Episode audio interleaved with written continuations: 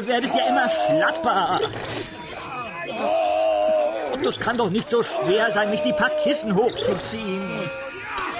Früher bin ich ganz alleine hochgeklettert auf meinen Kissenberg.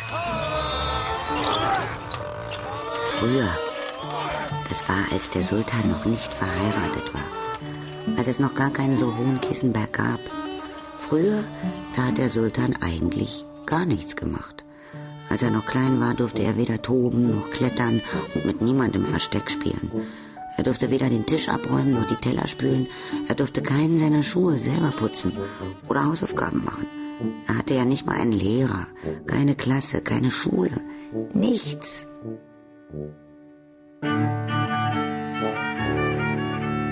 Sultan und Kotzbrocken. Hörspiel nach dem Kinderbuch von Claudia Schreiber.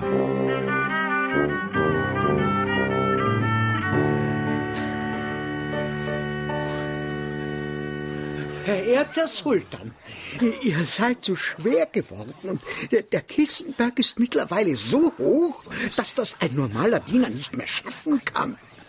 Hopp. Versuch's nochmal. Na los. Hau, ruck.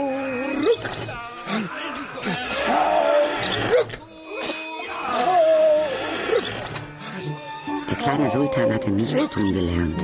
Und zwar gründlich, denn das ist die Arbeit des Sultans. Und jetzt als großer Sultan war er großer Meister mit schwarzem Gürtel im überhaupt nichts tun. Er lag nur auf der Terrasse und schaute auf das weite Meer. Wenn ihm das Meer zu langweilig wurde, guckte er einfach in den Himmel. Sonst tat er nichts. Das sind jetzt über 100 Kissen, großer Sultan. Das ist hoch, sehr hoch. Ja. Ihr seid nicht leichter geworden im Laufe eures Nichtstuns. Na, eurer Regentschaft, wollte ich sagen. Das konnte auch nicht anders sein. Denn unser Sultan bewegte sich so wenig, dass bald kaum ein Muskel mehr bei ihm zuckte. Außer wenn er heiratete. Dann musste er das Nichtstun unterbrechen. Schon ungefähr 100 Frauen. Und alle lieben mich. Das stimmte.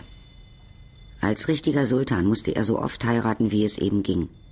Und jede Frau strickte und häkelte, stickte und webte ununterbrochen Kissen für ihn. Die schönsten Kissen der Welt. Als Zeichen, wie sie ihn liebten. Ich kann doch keins auslassen. Ich muss mich auf jedes setzen, um keine meiner Frauen zu verärgern.